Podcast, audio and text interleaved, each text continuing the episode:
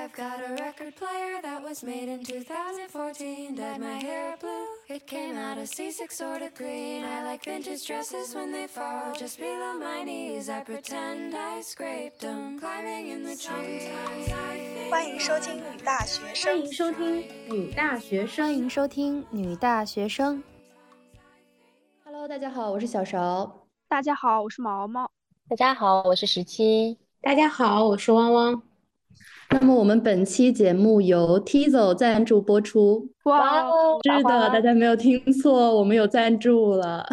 是的，这是一个里程碑。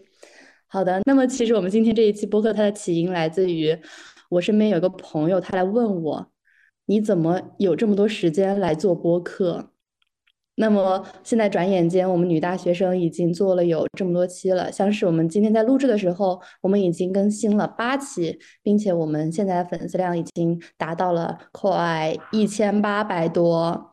那今天就来跟大家小小的分享一下我们现在做播客的一些原因啊、收获呀，还有我们是如何创造出这样的时间来做播客、做自己想做的事情的。假如你也是。在这方面有一些困惑，找不到时间想要去做自己想做的事情，那么我觉得这一期节目对你来说应该是很有帮助的。那你就继续听下去吧。那首先就由我来开始吧。我来做播客的原因其实非常简单，就是毛毛突如其来的问了我一个不达边际的问题。他说：“你听播客吗？”那我恰好还听，当时我就其实感觉到了他的这个不怀好意的目的吧。问他说：“你不会是想要做播客吧？”他说：“是。”其实我当时一口就答应了下来，但是我并没有想到这是一个能够付诸于实际的事情。我觉得好像是小孩子过家家一样，但是真正要开始这件事情，肯定不是那么随意的。首先，我本身就，嗯，很喜欢听播客，以前在听的时候，自己也会蠢蠢欲动，忍不住想，就是我自己是不是也能做一档自己的播客？它其实就是一直在我内心深处吧。谁也不知道是毛毛在外面勾引我，就要不要出来，要不要做，然后我就上了贼船。那没想到转眼间我们就已经做了这么多期了。是，当时我特别想做播客，嗯，就自自我的深层原因，我是觉得很想尝试从零到一做一项自己的小事业，就觉得它，嗯，不管是从内容啊、运营啊，还有我的商业化的能力，就，嗯，都能有很大的锻炼。然后我做着做着也确实发现，它对我的表达也有很大的帮助，然后也帮助了我对嗯更多的内容理解的更深刻，这是理由之一。然后还有一些客观原因，比如说我为什么不去做嗯小红书或者其他平台，是因为我觉得播客稍微没那么的卷，就还处于一个蛮荒的时期。第三个原因就是我觉得。我特别喜欢听播客，它里面的一些知识和一些过程型的那种经验，就对我是很有帮助的。但是我却发现我的同龄人是很少听播客的，所以我很想把这个的好东西分享给其他人吧。最后一个就是导火索，我当时是就一个比较功利的原因，是觉得它能为我的简历加分。好真实的原因啊！好的，那就点到为止。关于我们这五个人是怎么聚集到一起的，我们可以另出一期来讲。是的，是的，今天还是有非常多的故事可以说的。对，我很好奇，当时我在上海的时候，呃，十七他一直说很想加入，一跟我们一起做播客。我也很好奇他为什么那么想做。你要听真实的原因吗？你先说真实的吧。哎，其实我真实的原因真的就是很纯粹，有两个，一个就是你们数据蛮好的吧。那个 没有，然后然后这个是真的确实，然后还有就是我确实觉得你们做的事情是我真的想做的，因为我听播客的时间也很长，就是我高考那段时间都是真的是靠播客或者说音频的内容支撑过来的那一种，给我很多的力量。其实有一个最深层的原因就是从人格出发，因为我是一个 ENFP 人。他就是一个好奇心非常强，然后什么都愿意去尝试的这样的一个人格。我一直以来对自己的一个定位，其实也是就是希望自己是一个斜杠青年。那我觉得说，如果我能够去做一个播客，那完全就是新的一项技能，所以我就非常想做。呃，在内容上面的一些原因的话，呃，我觉得是三个原因。首先，第一点就是从我进入大学以来，我自己就是一个非常喜欢去听我们学校的那种朋辈分享会的这样的一个同学。那我其实是很能够从朋辈的一些分享中，或者是他们的人生经历中去获得力量的。然后我觉得这些优秀的朋辈。也是对于大学生来说最有可能去成为，然后嗯最能够有共鸣的这样的一群人，所以我也想说，我能不能去做一个优秀的小前辈，去给大家做分享，这也是女大学生的一个定位嘛，然后一下子就是击中我的心巴啦。第二点就是，嗯，我自己是一个很有趣的人，因为我是一个比较能够从生活中去获得灵感和有趣的事情的。这样的一个人，所以也像我的 slogan 介绍的，想要分享自己呃十几年的这个笑料人生给大家。第三点就是，我觉得一个毛毛一样，就是我觉得播客跟自媒体它是有呃很大的一个区别在的。就是其实我上大学也有在倒腾很多有的没的，就是自媒体也有做过，然后就又不想坚持下去了，因为我觉得自媒体它还是一个很个人化的东西，而且没有团队的。努力就是没有团队一起去工作的这种感觉吧。然后播客的话，这样的一个团队，其实我会更加的有责任心，因为大家都会互相的 push 自己嘛。播客我觉得去跟自媒体比起来的话，我觉得它是更有知识沉淀的，更像一个作品。就是我的三个原因。嗯，毛总满意吗？非常满意。这个员工招的不错，完美契合企业价值观了哈。是的，是的。那汪汪呢？汪汪当时还是我找到的第一个人。对，就比较荣幸吧。在五月份的时候，就是跟毛毛认识了，然后就加入我们做播客的这个小团体。可能就是在早期的时候加入。那么从播客一直做过来，我觉得是越来越有意思了。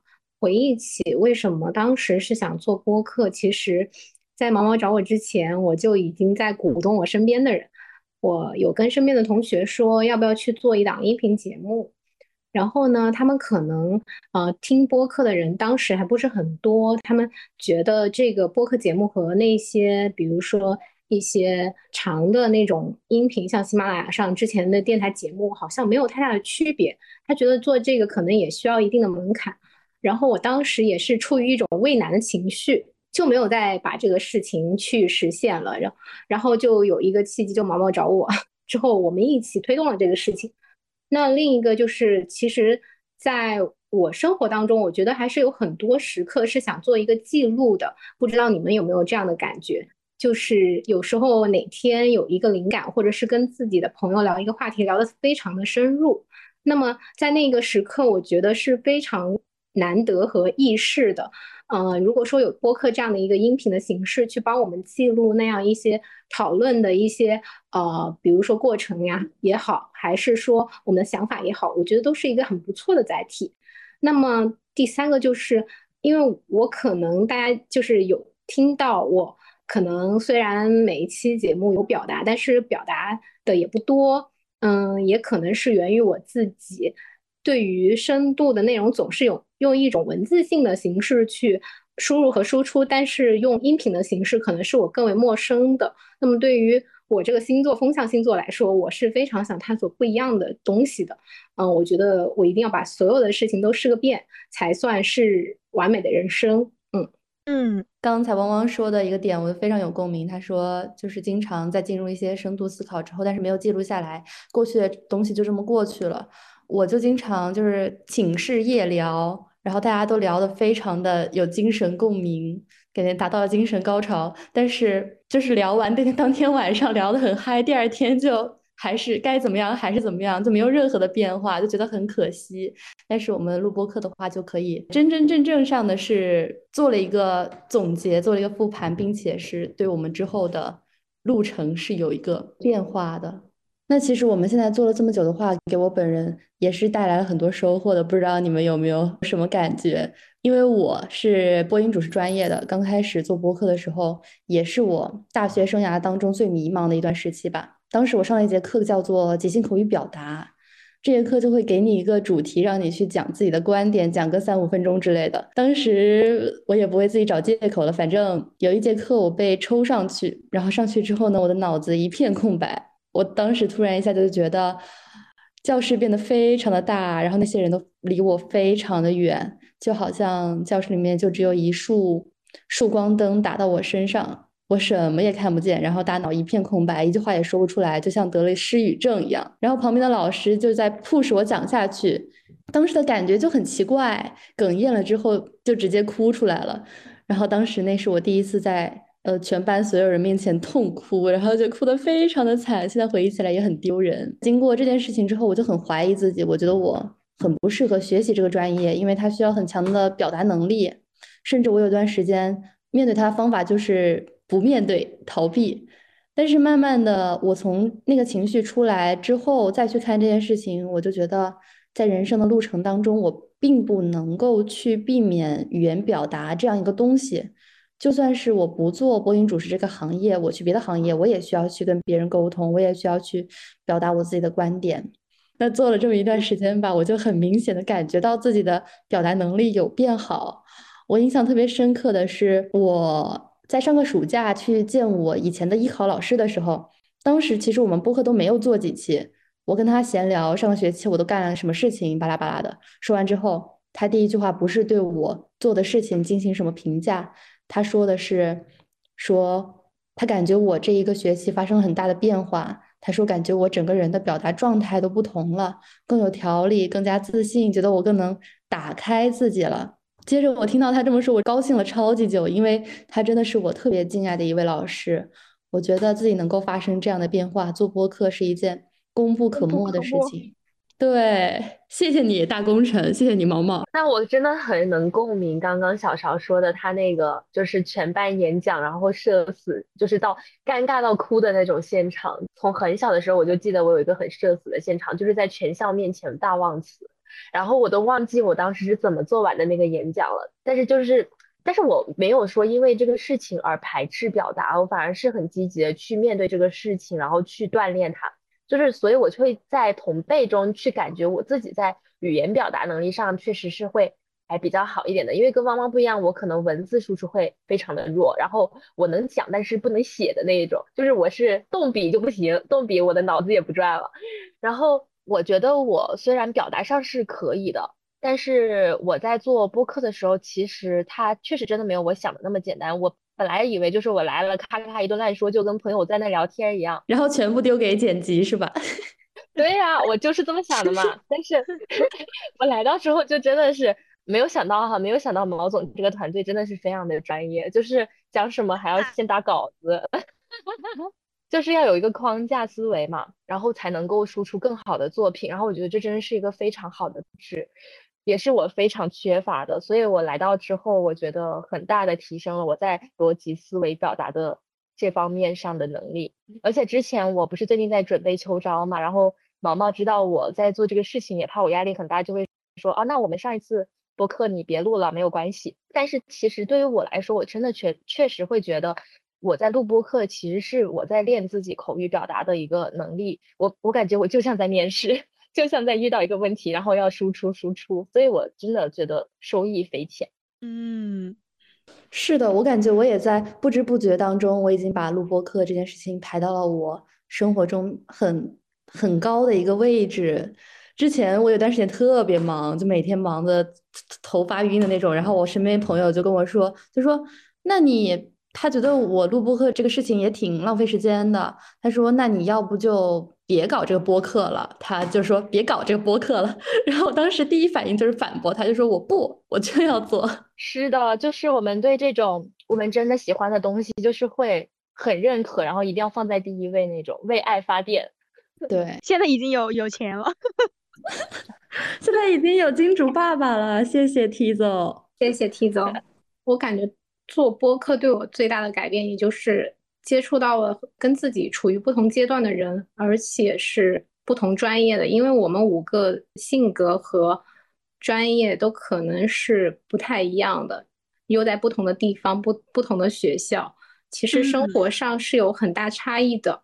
但我们同时做这个事情的时候，碰撞就会非常的有意思。不知道大家有没有这种感觉，就是听每一期的节目，你能够很清晰的。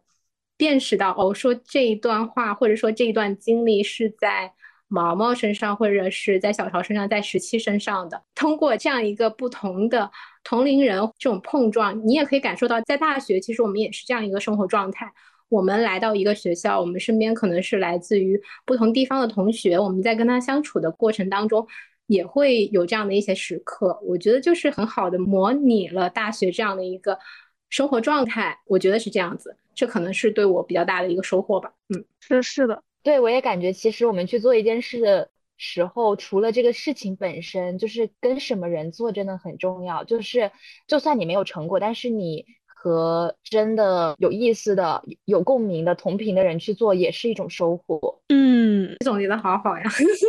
是的，还没说我的。我觉得播客对我一个一个很大的收获，呃，除了刚刚嗯你们说的，那还有，我觉得他给我养成一个非常好的习惯，会让我很刻意的去记录一些灵感。就可能之前灵感走了就走了，但是现在我就会把它整理下来，然后嗯，也会给我的一些思维进行一些整理，就是会想，哎，我想到这个事情，那我该怎么说？或者说我做一个这样的行为，哎，那我就会思考，那我背后深层的原因是什么？我为什么要这样做？就可能会把一个东西想得很深吧，然后或者还会给我嗯做过的一些事情整理一些方法论之类的。我觉得就是这种嗯刻意的记录啊。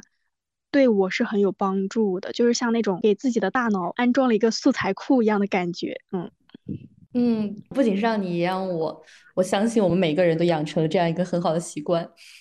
是的，是的，我们现在的群里就是动不动就，哎，我有一个灵感，我们下一期录什么什么，然后想起来上一次我在就是回家的路上，我就是当时刚进我们家门，然后就突然看到我们群四五条消息，毛毛丢了五六个灵感出来说。哎，我有五六个主题，我已经把文档弄好了，大家有什么想法就往里面加。是的，因因为这种东西就是你过了一会儿就就会忘记。那比如就是我我在学校嘛，和洋洋聊天的时候，我就会聊着就突然记录，突然记录，就哎这个也能讲，哎那个也是素材。哦对对对，还有我们现在遇到那种很不开心的事情，或者说很糟糕的事情，然后我们就会很快的说，哎这个事情可以在播客里讲，然后就会突然开心起来。很好的方法，真的，我们已经欠了好多灵感了。是的，都是我们之后要还的债。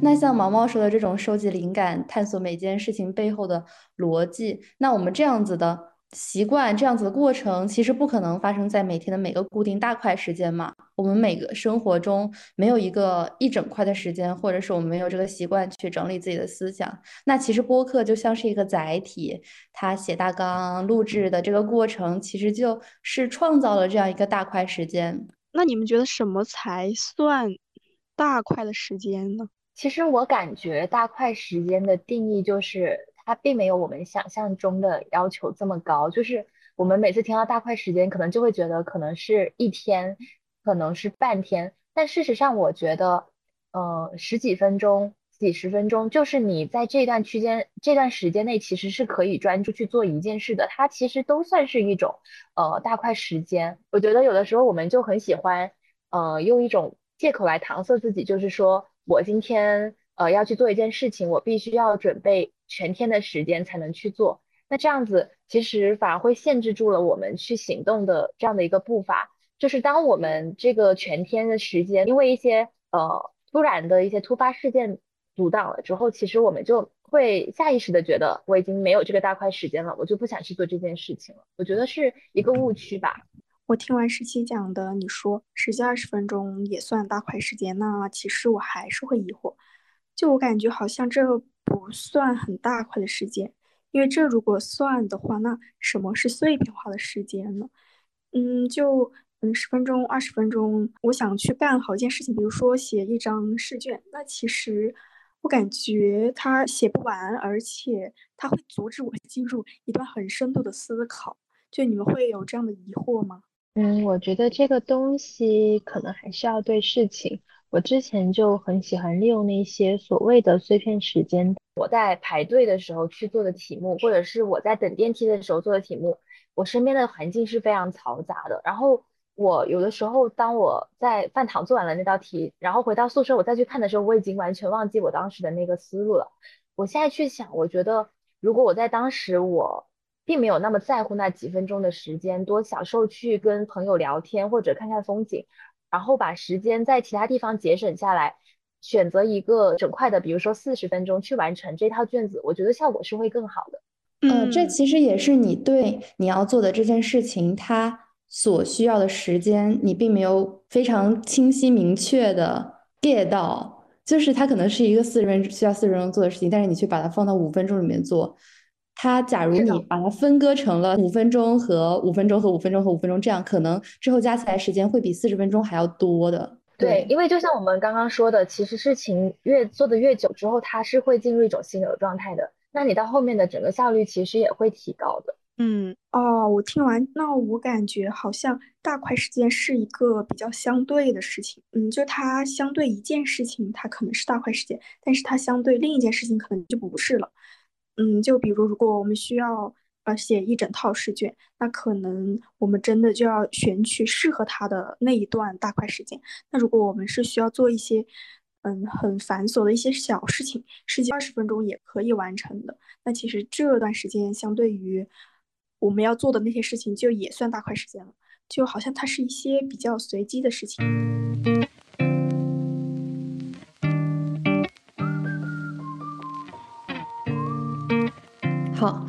那我们现在就来回答一下最初的那个问题，就是我们怎么有这么多时间来录播课的？那我们各自也提前想了一下，我们自己创造大块时间的方法技巧。当然也不仅仅是针对录播课这个东西，也分享给大家该怎么创造大块时间来做自己想做的事情。那我先来分享一个小工具吧，就是我觉得我们可以利用工具来创造更多的时间。因为我开始有录播课这个事情要做之后，并且这个学期我升到了大三嘛，我自己也在外面找了个实习，我的生活中事情开始变多，事情开始变多之后，整个人就会变得很混乱。就比如说。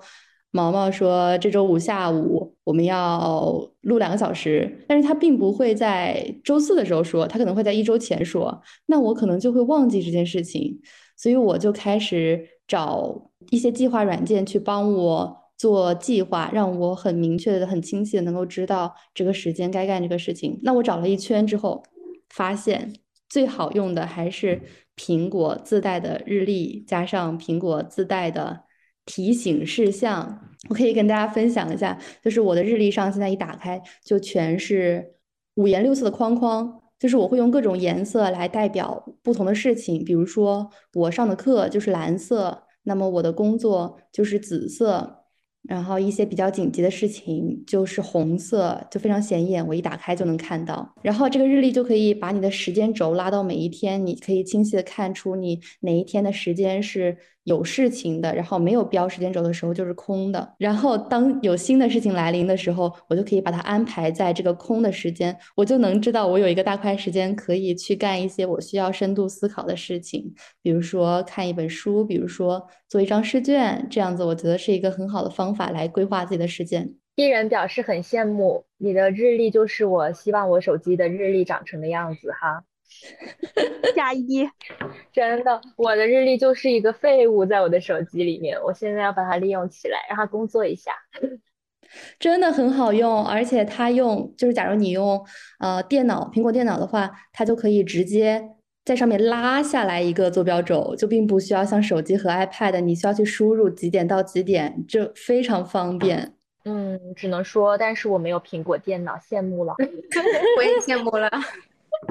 Sorry，我们赚大钱了都买。那我呢，其实也有一个好方法，因为我最近也在探寻一个 P 人转向 J 人的路径。我的这个方法是我在准备面试的过程中，呃，摸索下来的。就是他特别喜欢问你多重任务一起交给你的时候，你会怎么安排吗？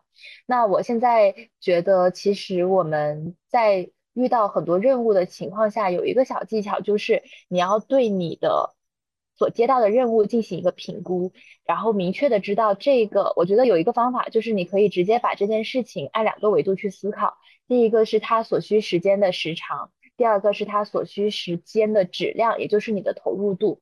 那有了这两个指标之后，其实你就可以比较好的去呃总来你做要做的这些任务，他们是需要怎么样的一个时间，适合放在什么样的时间段的，然后再根据他们要完成的这个紧急性去进行一个排序，我觉得就非常的好。然后再加上如果你可以对呃一些任务进行一些组合。就比如说两个任务，一个是比较需要体力上的，一个是比较需要呃就是智力上或者说思考上的，那你就可以放到一起做。我觉得是一个非常不错的方法。就比如说我经常会在听播客的时候去做一些。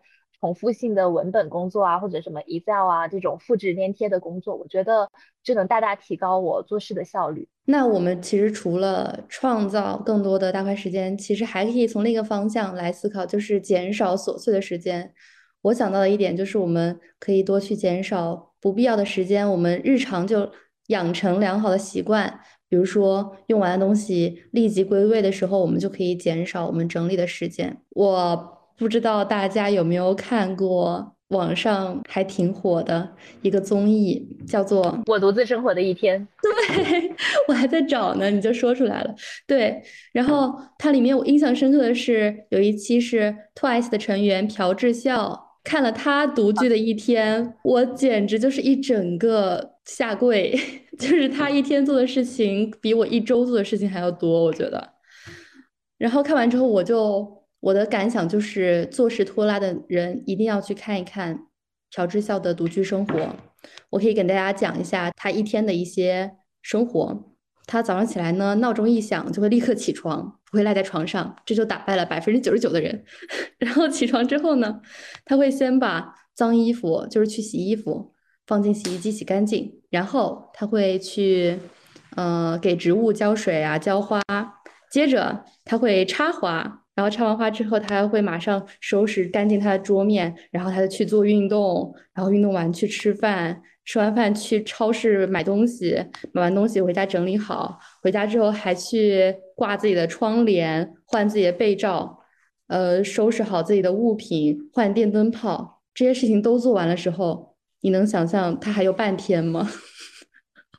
我都惊呆了。我觉得像我日常生活中，我会我是属于那种会把。洗头洗澡放到一整个大块时间去干的人，比如说一整个下午或者一整个晚上，假如有这件事情的话，我就不会安排别的事情去做了。看完它之后，我觉得我真该好好反省一下。加一加一，非常赞成。然后我觉得就是养成一个良好的习惯真的特别的重要，而且很多时候就是你可能有这个习惯之后，你每天做一下的话，它就是一个随手的事情。但如果你当下没有去做的话，就后面可能就会需要占用你一大块的时间去解决这个问题。就我最近有在看那个什么做家务的男人那种类型的综艺，然后就是就是有一个新生代的男艺人，然后那个节目组来拍他的家的时候，就是他拍他的厨房全都是就是那种藏污纳垢，然后他的那些渣呀、灰呀、然后油啊，全都就是都结块了。其实如果你平时每天擦一擦，也就是几秒钟的事情，几十秒钟的事情。但是你日积月累，你一直没有做这件事情，它就慢慢堆积了，然后就花了他一整个下午的时间去打扫。感觉你这个是专门告诫我来说的。毛姐非常需要培养这样的习惯。是的，我感觉我的生活是那种比较乱糟糟的。然后我之前有一段时间特别喜欢买衣服，然后我就会买那种这种单件的，然后看起来很好看的衣服，嗯，买来穿。但是你会发现，你每天早上起来，呃，挑衣服穿就会耗费你非常大的精力。所以我建议大家。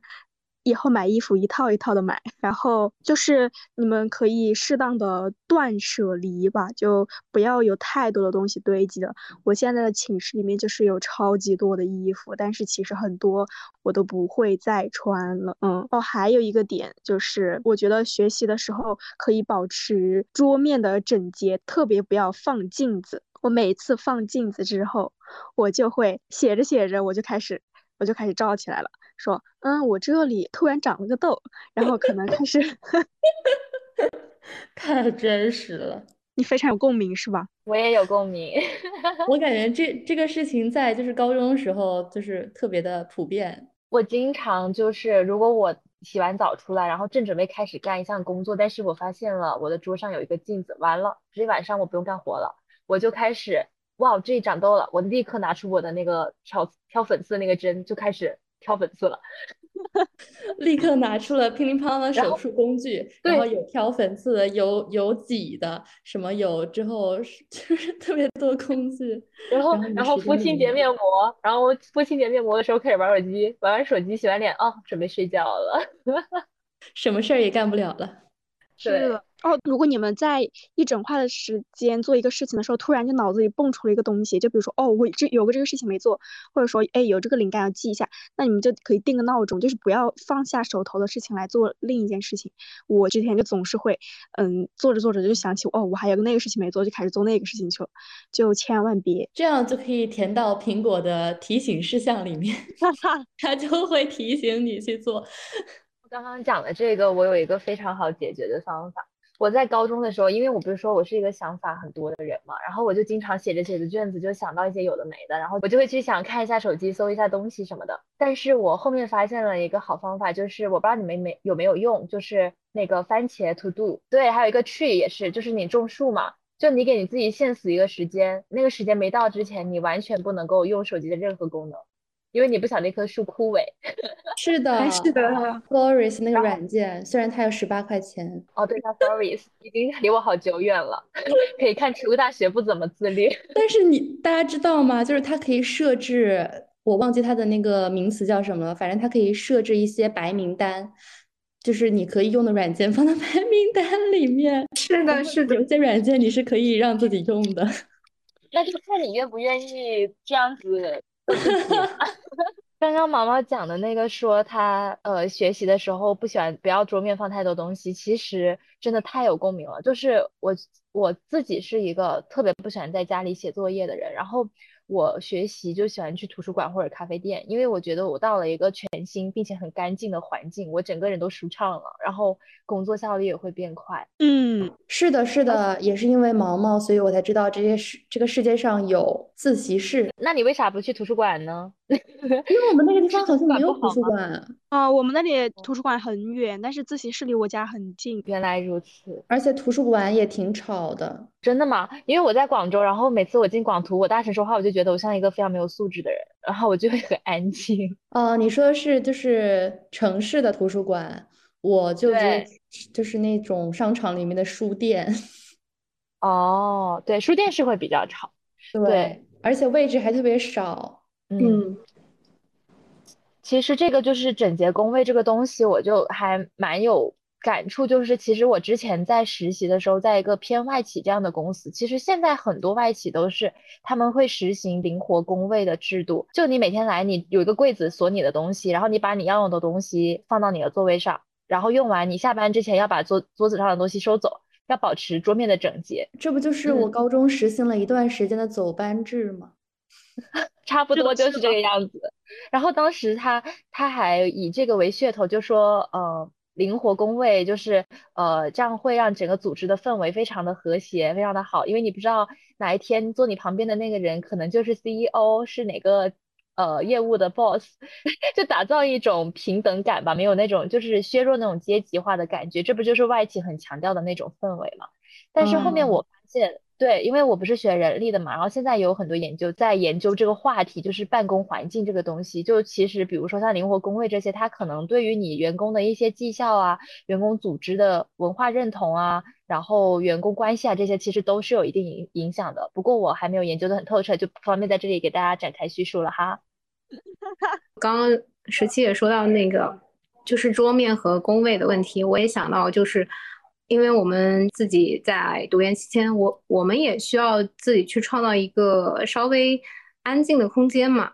然后我们学校也是图书馆离得挺远的，然后我们也有，然后我就想的是自己去租一个自习室这样子。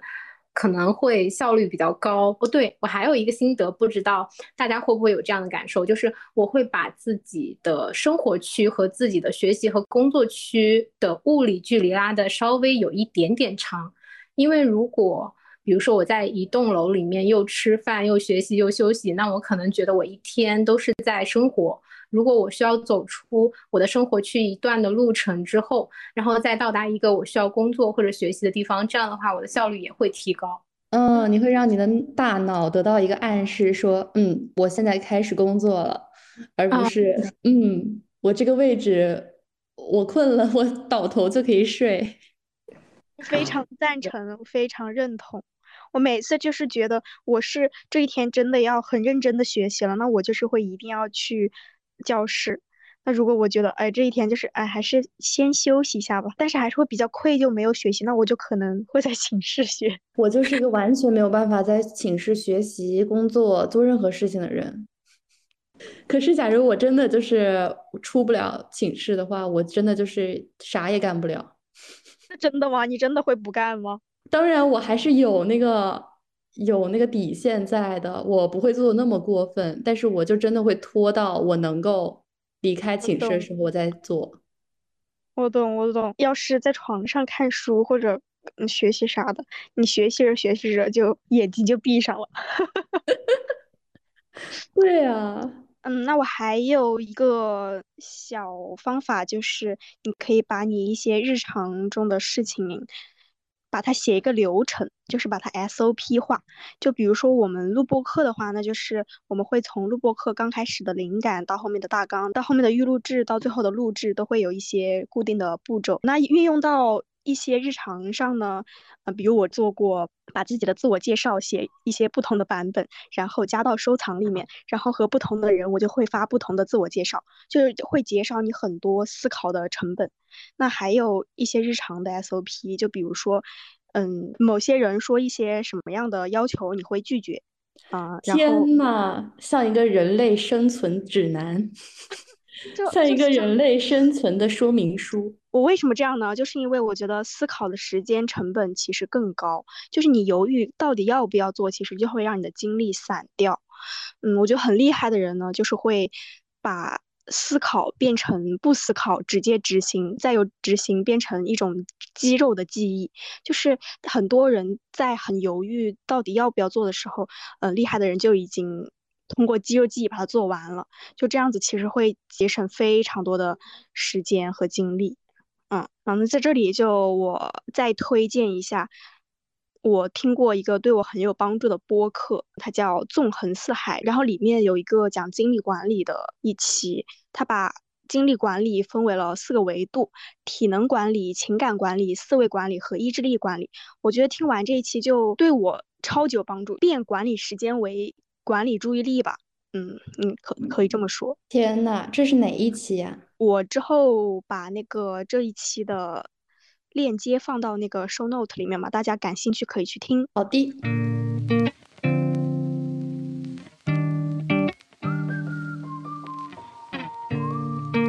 那我们刚刚说的是这种呃行动上的嘛？那下面我也想跟大家说一下，就是我们如何在心理上给自己创造一个大块的时间去做我们想要做的事情。其实，在大学的期间，我们可能就是被各种各样的事物所填满。比如说，我们刚刚就提到我们的学习、我们的实习，还有我们像做播客，或者你们有其他的兴趣爱好的这种活动。那么，在这种嗯生活当中，我们被这些所填满的过程当中，物理上我们可能真的是没有很大块的时间让我们抽出来。那这个时候我们该怎么办呢？其实也没有关系，因为我们都处在这样一个阶段，我们其实是可以通过心理上的调整去为自己创造一个大块的时间的。就比如说，嗯，我们可以告诉自己说。虽然说我今天没有大块的整块的三十分钟，但是我现在是有十分钟的，或者说是有十五分钟的。这些看似非常分散的板块时间，我们也可以拿来做自己想做的事情。有可能你就是把你想做的事情推动了零点一或者零点零一也可以。其实没有必要说我们一定要等待一个非常完美或者最佳的时候才能够去开始。嗯，我们不要去忽略了每天随意散落的那十分钟或十五分钟。其实你随时随地也都是可以开始的，也不需要准备、准备再准备。嗯，我觉得其实只要放下了这种对于完美的大块时间的要求和心理上的期待，我们就是可以随时去开始着手做自己想做的事情。对，超级有共鸣。我就觉得。不要太完美主义了。你就比如减肥呀，大家都觉得，嗯，我今天定了个计划，少吃一点。那么我可能上午吃了多一点点，那其实你可以下午就开始运动，你可以立即开始做事情，嗯，而不是说等到明天新的一天开始才是完美的。其实没有那么多很完美的状态，就是你当你的计划被打破，就可能大家都会觉得很失败什么的。但是其实不是说被打败你就是 loser 了，其实不是这样子的。你现在开始比什么都不做就会更好。对，像减肥这个事情，经常出现一种状态，就是说，我想着我今天要开始减肥了，然后早餐，嗯，没有吃，中餐，嗯，吃的很少，晚餐，哦，忍不住了，然后这个时候到深夜的时候，精神就会开始发疯了，然后就会觉得，哎呀，自己已经没有完成今天的计划了，那今天就随便吧，明天再开始减肥，然后晚上就开始暴食。然后明天，其实你以为明天你能够，比如说就是按照计划，就是吃的很少，热量都达标，但是，呃，经常会发生的状况就是这样日复一日的进行非常不健康的这样一个状态。所以在这里也不倡导大家节食减肥。好真实，我就是那个今天喝着奶茶，然后说明天就开始减肥的人，但是 没有天。而且经常会因为你有一个说明天我再开始做这件事情，然后就觉得今天就可以摆烂，今天就可以放肆，而且会觉得今天是最后我可以吃东西的一天，然后让自己吃更多你想吃的东西，每天都当放纵餐。哎，对。然后刚刚说心理这个问题，我想到了一个就是对我就是影响蛮大的一件事情吧。然后我觉得它它的一个逻辑归因吧。就是其实我们在做很多事情的时候，我们总是会，特别是越重要的事情，我们总是会给它有很高的这个期待值，然后有很大的这个期待值和设限。就是比如说我们要去做一件很重要的事情，就比如说秋招，我就会觉得他需要我全身心百分之百的投入，我就希望他是不受任何其他事情的干扰，希望他是绝对纯粹的。但是。在现在这个快节奏，然后多信息的这个时代下，其实真的很难，因为你又没有办法完全摒弃外界的信息，是真的很难很难去做到呃专心不被外界干扰去干一件事情的。我想起来，我当时在第二段实习的时候遇到了一个职场女强人，就是前辈，她就真的是我遇到的到现在为止我传统认知里面电视剧看到的那种女强人本人。然后她的状况是，她四十岁的时候才。呃，生小孩，然后我们当时在午饭聊天的时候，他就跟我聊了很多，包括婚姻啊、事业这些上面的一些观念。然后我当时真的就是一个对于女强人极度的崇拜，我就他问我说我对未来的设想是怎么样的，我就说我觉得我觉得你这样的就挺好，很很符合我对于自己的期待。我就是希望我先把事业搞好，有钱了才去结婚生小孩。但是他就跟我讲说，其实没有那么多的绝对，然后也不用。把这两个事情分得太开，我觉得我们学生思维其实有点被应试教育绑架了，就是我们总认为很多事情是非黑即白，呃，非无即有的。但是其实很多东西它都是处于一个中间值的，我们不应该在最开始的时候给他做太多的设定。然后他当时就跟我讲，呃，他三十岁的时候就觉得他不能够生小孩，因为他要全身心的去投入他的工作。但他等到四十多岁，他再回头去看，他完全其实。在三十岁的那个当下是有这个精力去做这件事情的，而他没有，所以他给我的建议就是，我们不要太想当然的觉得两件事情是不能够并行的。人的潜力是无限的，你怎么知道自己做不到呢？对。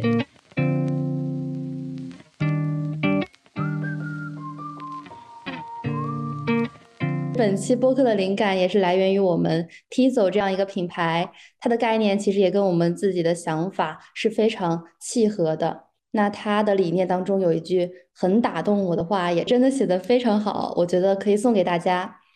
你的一平方米精神世界里的思考或者启发，不在于一个特定的场地，在生活的任意一处都可能会发生。那在任何的地点，而你属于你自己的。二点二小时，可以在任何时刻开始，不用去准备、准备再准备。那我们今天呢，也给大家分享了很多方法，有从行动上的，还有从心理上的，来给大家提出一些小技巧，教大家怎么从物理上创造大块时间，或者从心理上创造大块时间。那希望今天我们分享的东西也对大家有用。我们最后，我们四个人每个人分享一件自己一直想做但没有时间做的事情吧。我先来，像我其实有一件一直想做但没时间做的事情，但是已经做了，就是录播课这个事情。然后呢，其次就是我一直想去新疆、西藏旅游，嗯，但是一直确实是没有时间做。觉得它是一个我的人生清单当中要完成的一件事情吧。我一直想学剪视频，一直想做小红书账号，但是一直没有做。我可以 push 你做，假如你想我 push 的话，假如你不想的话，说明你没有多想做。等我准备好了，我就要你来 push 我。嗯，搞一个接龙，咱们 是的。我也有一件事情想做，但是一直没有时间做，也不是没有时间做吧。我觉得我就是被碎片时间绑架了，就是我要清手机内存。特别是要清理手机的相册，因为我是那种随手拍病患者，然后我就几万张照片。你知道到什么时候你就会做了吗？当你打开微信，打不开微信了，它提示你说你的手机内存已满的时候，你就会去做了。啊，对，这就是我要说的。我之前的状态就是，我每次打开微信，它提醒我，我就去删删个几百张，然后然后以此往复，就可能每天都要做这样的工作，然后。就我觉得它就是一个碎片时间，然后我就现在想要去抽，真的是一整块的时间去把它做了，然后细细的去盘一下我的，呃，图片里面有哪些是可以删，有哪些不能删的，然后最好还能做一个相册给，就是归类总结，对，图集图集给他们分类分好，从今天起努力做个 J 人，加油！你知道吗？这件事情其实还有退路可言的。因为我就是经历了你那段时间，经历了差不多持续一周吧，然后我实在受不了了，然后我就去开了一个 iCloud 两百 G。那我只能告诉你，我 iCloud 也满了。那你可以去开二 T 的。你别说小曹，再说就再也不会整理相册了。没钱嘛，这不就是没钱嘛？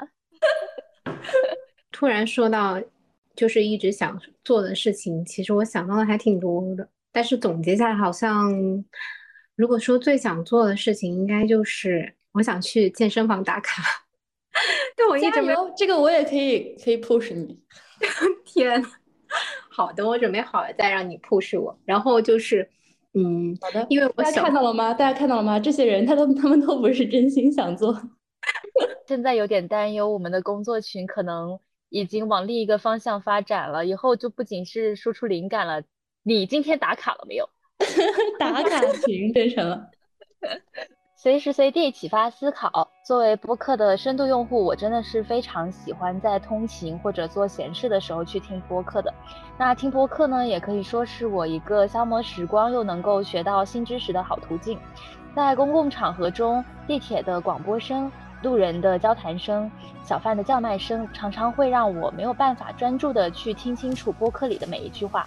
那一副合适的降噪耳机对我来说，真的就是救大命的存在了。缺什么来什么，泼天的富贵终于轮到我们了。感谢火爆了半个播客圈的通勤降噪耳机渊 Tizo 对我们女大学生播客此次的友情赞助，让我们拥有了录制的工具，也掐上了第一顿饭。当然，我们的一次小成功也离不开每位听友们的热情与喜爱，也欢迎大家加入我们的社群，有不定期的小惊喜与福利掉落哦，大家尽快进群哦，说不定就是能够抢到我们的小惊喜。那我们本期节目到这里就结束了，我们下期再见，拜拜，拜拜，拜拜。